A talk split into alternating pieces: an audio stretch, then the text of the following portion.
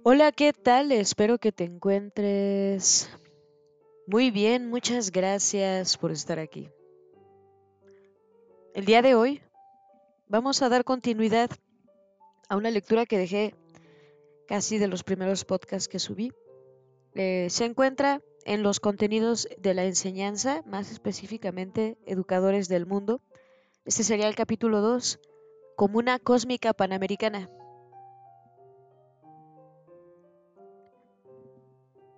Las teorías filosóficas europeas desde Grecia llegan erróneamente a la conclusión de que la naturaleza está regida por determinadas leyes y el espíritu humano está regido por otras. Hegel dice la naturaleza es lo que no ha sido transformado. Ferrater Mora asienta la naturaleza se opone a la cultura, a la gracia, a la libertad. Nos parece que estas afirmaciones van en contra de la realidad indudable, la evolución cósmica todo evoluciona. El error de postular dos leyes distintas, una para el cosmos y otra para el espíritu humano, escinde al hombre del cosmos y de allí nace el individualismo que ha producido las tragedias de la humanidad.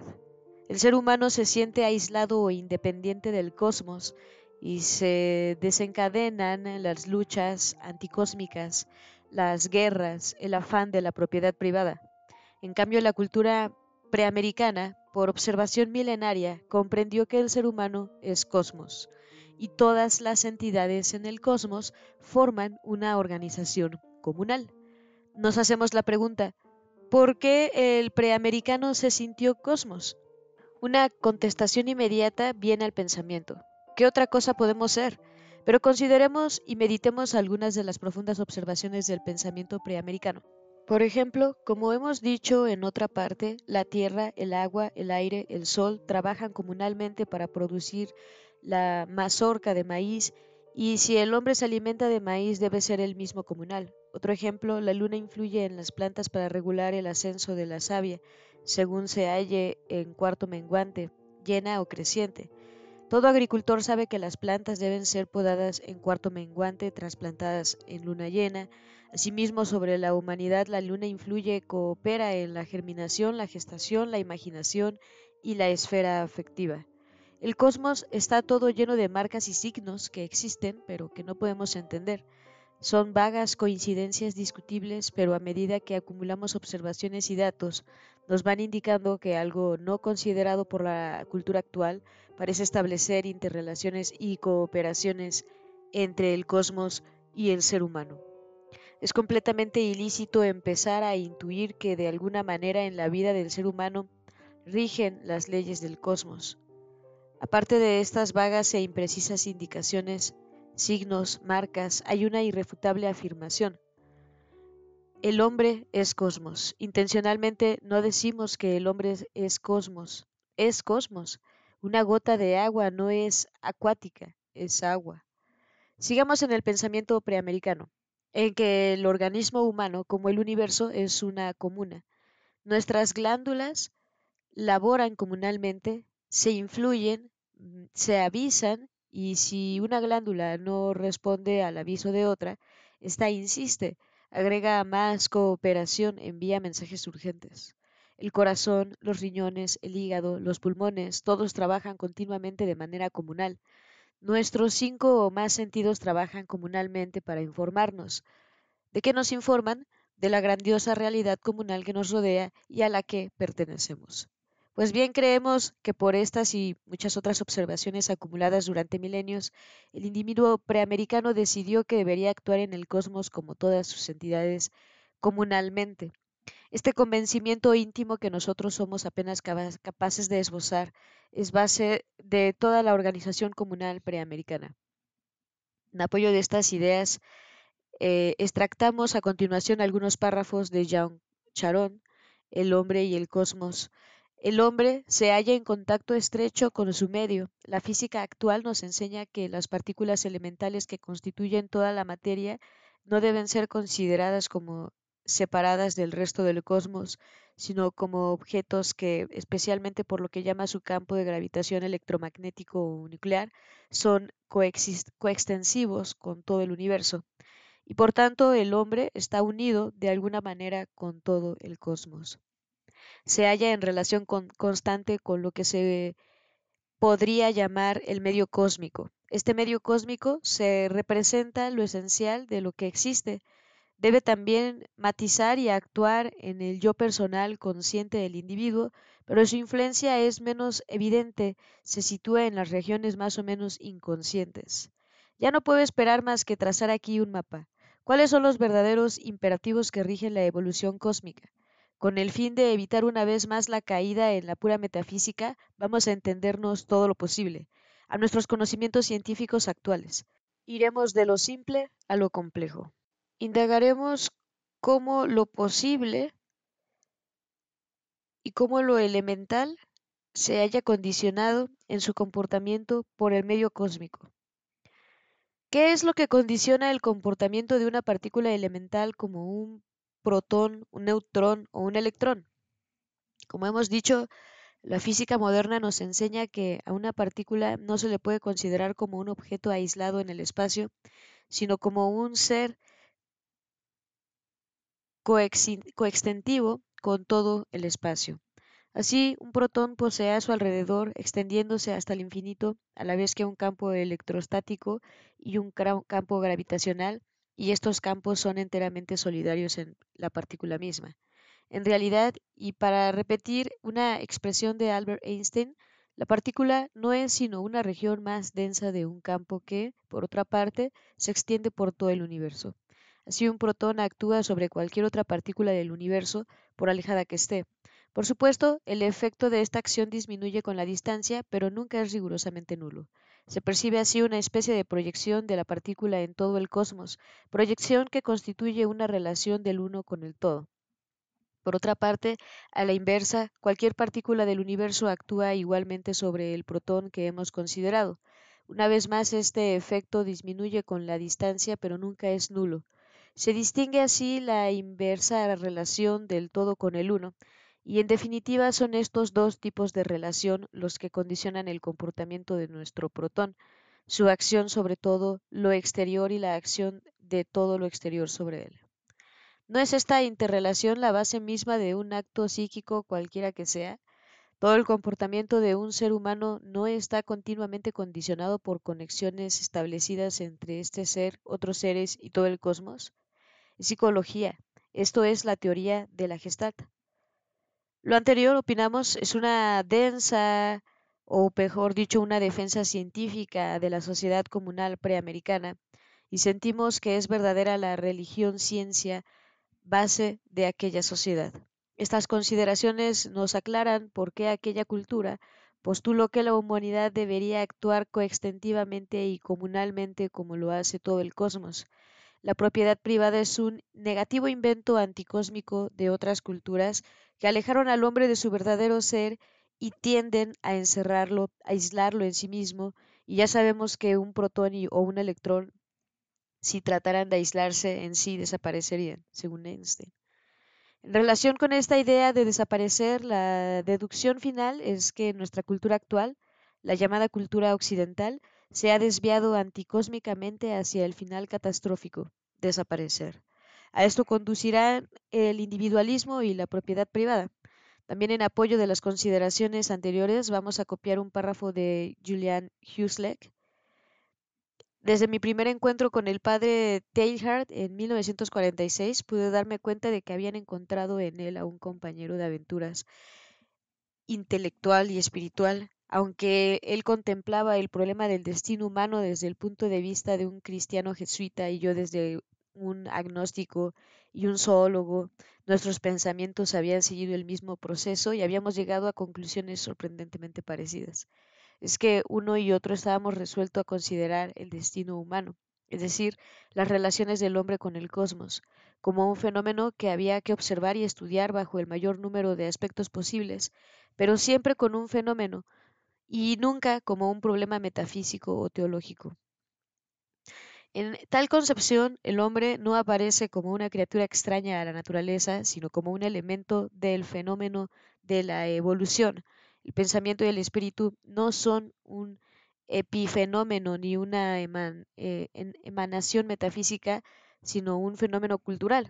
La fuerza y la pureza de su pensamiento unidas a la facultad de comprender han permitido al padre Teilhard dar al mundo un cuadro no sólo de una claridad excepcional, sino además rico en conclusiones irrefutables. El cosmos, con sus dimensiones, dimensiones gigantescas, es un espacio y el tiempo es uno, y todo lo que existe evoluciona y es igualmente uno, es la substancia única del universo. El comunismo marxista no se basa en la observación de lo que cósmicamente es el ser humano, se aísla en la Tierra. La concepción de la conciencia planetaria del padre Teilhard de Chardin también, a pesar de su profundidad, parece aislarse en el planeta Tierra. Sin embargo, es una aproximación valiosa a la conciencia comunal cósmica del hombre preamericano. Los dos textos expuestos anteriormente son aislados atisbos actuales de aquello que era ya vivencia y costumbre de la cultura preamericana. Además de toda la exposición anterior, el pensamiento preamericano tenía presente lo que genéticamente es un ser humano, innumerables confluencias hereditarias, incontables cooperaciones de herencias forman esto que nos parece ser nuestro yo. Nuestros ancestros milenarios, tatarabuelos, abuelos y padres, con una múltiple presencia cooperativa, nos transmitieron en muchos genes sus experiencias y cualidades. Si un ser humano tiene una gran idea, el mérito es el resultado de la cooperación comunal de herencias que hemos considerado, de la cual este que me llamo yo es un beneficiario y partícipe infinitesimal que existiera en el futuro para cooperar también en las cualidades de un ser humano del porvenir en la evolución. Sintetizando, si yo tengo una magnífica idea, el mérito es de la concurrencia comunal de las herencias y no solo mío. El anonimato y colectivismo característico de una cultura preamericana son el resultado de una profunda meditación de la realidad genética y cósmica, pero no nulifican, unen.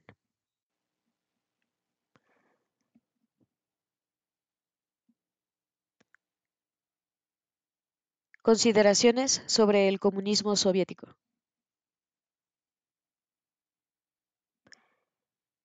El comunismo marxista no está basado en el cosmos. La observación preamericana del comportamiento de todas las entidades del cosmos, Sol, Luna, agua, átomos, electrones, que todos trabajan cooperando entre sí, convence al ser humano de que él también debe actuar comunalmente.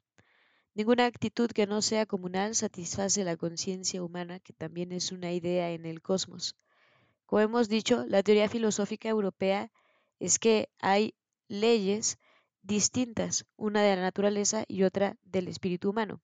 El hombre formula sus leyes según sin relación al cosmos, según las juzga más o menos convenientes, pero su consideración se aísla en lo humano y desde este aislamiento no es capaz ni el mismo pensamiento marxista.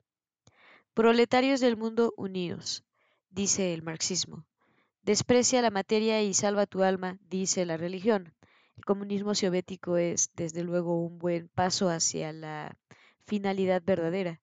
Es útil el camino hacia la comuna cósmica y preamericana y llevando un buen principio, alguna vez en el futuro reformará sus bases actuales o en un caso contrario no llegará nunca a convencer íntimamente a cada individuo de que por naturaleza y sin compulsión debe actuar cósmicamente. Engels y Marx no coincidieron en el postulado cósmico íntimo inculcado en cada ser humano que sustentó la comuna preamericana. Estos dos grandes sociólogos se basaron para describir la evolución social de la humanidad en el libro Margen de la sociedad primitiva. No había datos en otros continentes y los que Morgan, el autor de la sociedad primitiva, les proporcionó se referían a los clanes de pieles rojas cuya organización cultural era ínfimamente inferior a la de las grandes culturas preamericanas. Además, Morgan, por desconocimiento, dividió la historia humana en tres etapas.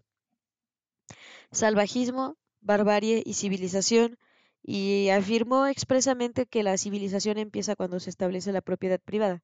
Gran error. La propiedad privada no existió en las grandes culturas preamericanas, comunidades de décadas de millones de seres humanos, y Morgan afirma que nuestras culturas, maya, quechua, etc., estuvieron ubicadas en el estadio medio de la barbarie. Esto porque creyó escribir la historia general de Preamérica con base en la presencia de las tribus y las fatrias de los pieles rojas, pero el contrario, sabemos que la cultura preamericana tuvo los más grandes hallazgos de la humanidad, astronomía, calendario, ciencias, ciencias sociales, matemáticas, etc. El efecto, dice Silvanus eh, en su libro La civilización maya. Los mayas, por primera vez en la historia de la especie humana, concibieron un sistema de numeración basado en la posesión de los valores, que implica la concepción y uso de la cantidad matemática cero. Y este sería un adelanto del orden abstracto. Esto lo lograron los semibárbaros preamericanos, según el mismo Morley, antes de la era cristiana. Además, sus signos numerales eran únicamente dos, un punto y una raya. Con estos dos signos, la posición y la posición pudieron formular ilimitadas cantidades aritméticas muy simplemente. Hoy nosotros empleamos nueve cifras en vez de dos y no hay que explicar que la mayor síntesis es señal de mayor cultura porque indica mayor abstracción. Si comparamos la numeración maya con la romana de la época de, de, Cristo, en la que había que sumar y luego restar para llegar a una cantidad dada, encontramos una todavía más notable diferencia de cultura. Actualmente en las máquinas computadoras se ha recurrido a los signos de numeración maya por abstracción, un punto y una raya. Pero hay otras observaciones respecto al marxismo. Cuando el pensador peruano Guillermo Carnero Hock leyó que el acucioso etnólogo Rafael Girard afirma, afirmara que, las, que tras de 42 años de estudios de la historia de los mayas quiches y de los quechuas, él estaba en condiciones de asegurar que las culturas precolombinas no conocieron ni vivieron la etapa de la esclavitud ni del feudalismo llegó instantáneamente a una conclusión que abría una nueva puerta para el estudio general de la historia de la humanidad y por ende corregía una plumada eh, la existente tenida como única general y definitiva.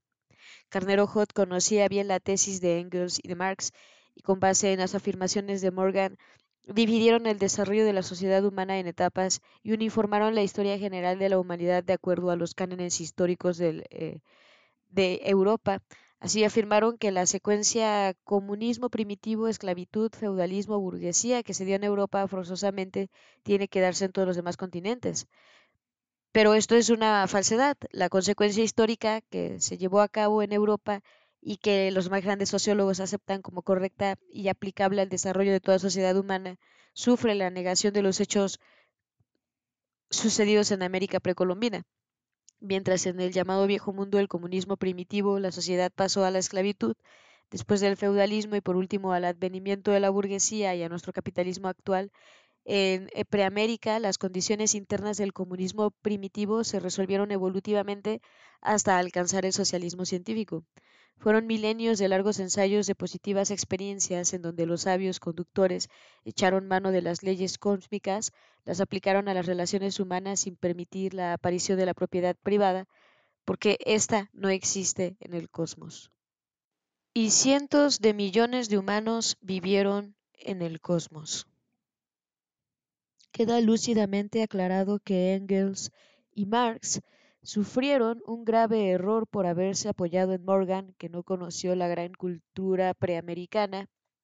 Morgan pertenecía culturalmente al pensamiento europeo y desde este modo su filosofía, su religión, su ética tuvieron por base la exaltación de la propiedad privada, el robo organizado y disfrazado, un mundo falso de espaldas a leyes del cosmos. Así, roto el proceso evolutivo por la anticósmica presencia de la propiedad privada, las relaciones humanas tenían que conllevar dinámicas cada vez más alejadas de las leyes naturales. El hombre se fue enajenando cada vez más, penetrando en un largo callejón sin salida.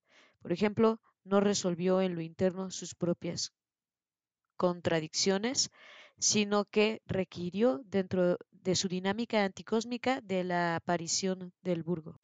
El liberto fue arrojado del feudo para que no mermara la economía del señor feudal. Mal hicieron quienes aplicaron o aplicando a Marx y Lenin condenaron a la sociedad o a un solo camino, a que repitiera su particular secuencia europea. Comunismo primitivo, esclavitud, feudalismo, burguesía. Por el camino de la revolución industrial, la burguesa, la revolución está levantada sobre las bases falsas, anticósmicas de acumulación loca. Porque no es el mercado el único que condiciona las relaciones sociales, sino la naturaleza y la vida. Ellas son las que deciden la verdadera historia, tal como aconteció en Preamérica finales de los años antes de la década de los europeos. Seamos los contemporáneos un poco más humildes y desterremos la idea de que recién la civilización ha elevado al hombre a límites insospechados que todo se basa en la historia europea. No perpetremos el crimen antidialéctico de uniformar a toda la sociedad humana con una sola historia, la europea. Y no es que se piense que queremos volver al comunismo primitivo, sería una necedad. Se trata de encontrar caminos para superar el drama del hombre de este siglo. Se trata de probar con la historia de Preamérica que el hombre, sin la barbarie de la propiedad privada, puede vivir en paz con sus semejantes, que la mal llamada sociedad utópica es posible entre los hombres de la Tierra, sea distinto de color de su piel o del tamaño de sus cuerpos.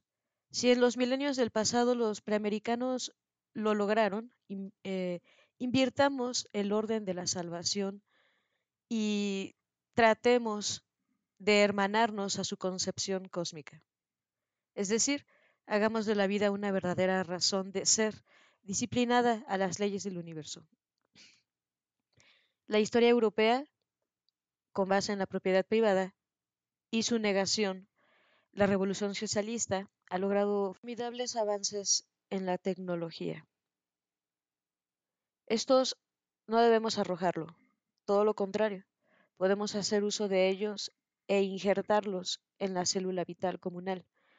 El gobierno moral será el resultado de la integración del hombre con el cosmos y sus leyes, y el hombre que comprende esto se torna cósmicamente humano. No intentamos volver a las formas primitivas porque la misma ciencia occidental y el mismo leninismo nos demuestran que no debe ser. Solo queremos efectuar el gran ensable de la técnica actual con la ciencia de los antiguos preamericanos. Y así el ser humano simplemente volverá, por su verdadero cauce, integrarse a la columna cósmica.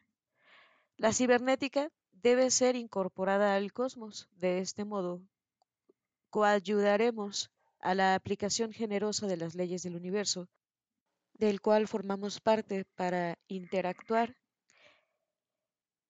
el estado ético. De nada nos ha servido este drama eh, y el viaje de la experiencia cultural europea.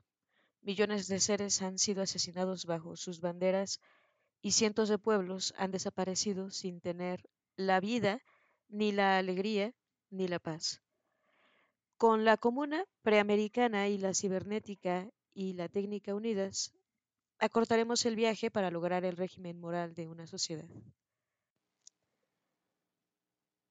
Logros de la Comuna Preamericana. Fue tal el convencimiento íntimo en dar a cada ser humano la oportunidad de que participara de la Comuna Cósmica, que apoyando firmemente nuestra tesis, el etnólogo suizo don Rafael Girard quien durante 40 años ha convivido y observado atentamente las comunas preamericanas existentes, aún todavía en Guatemala, afirma, el conocimiento de las realidades humanas solo puede alcanzarse a través del conocimiento integral del hombre preamericano.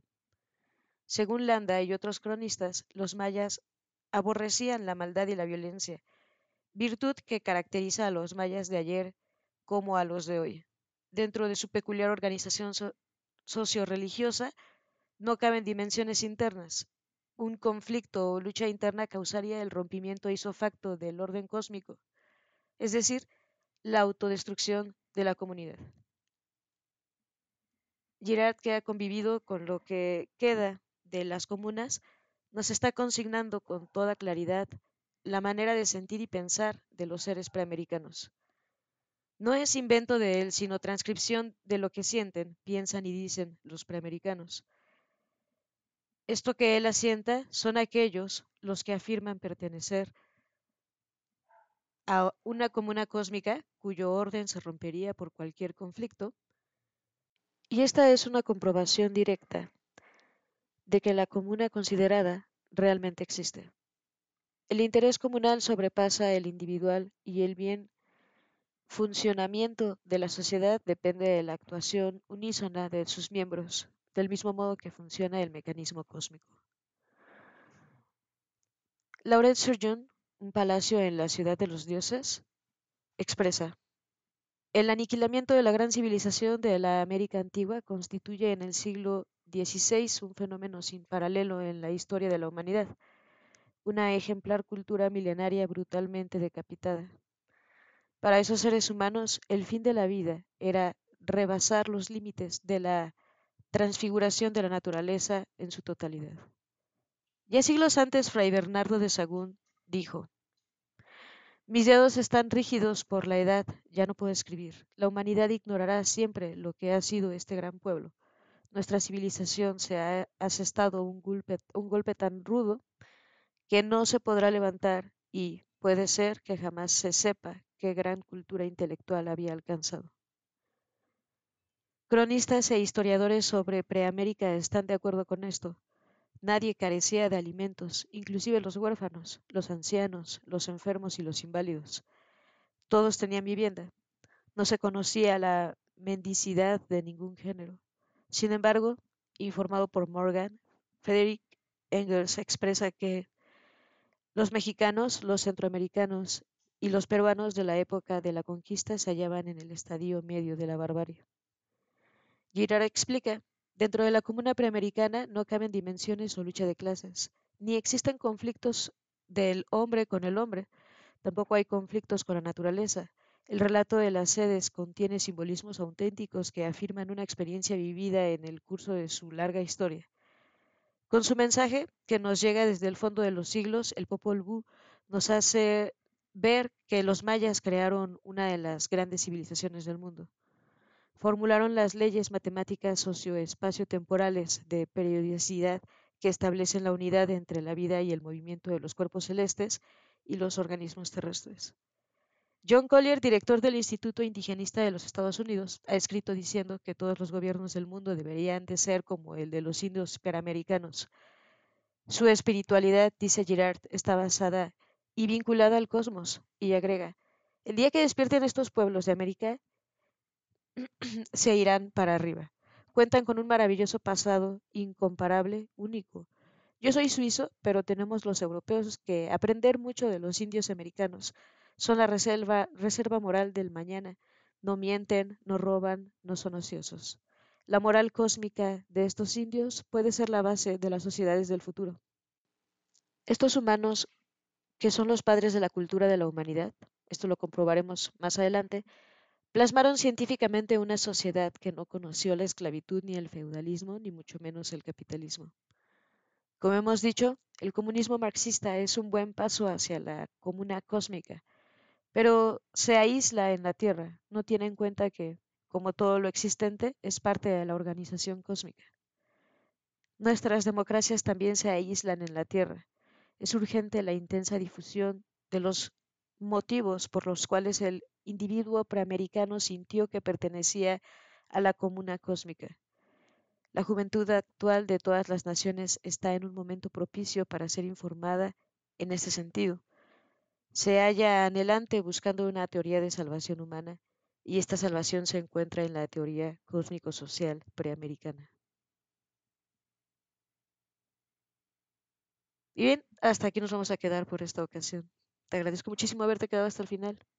Nos escuchamos. Hasta la próxima.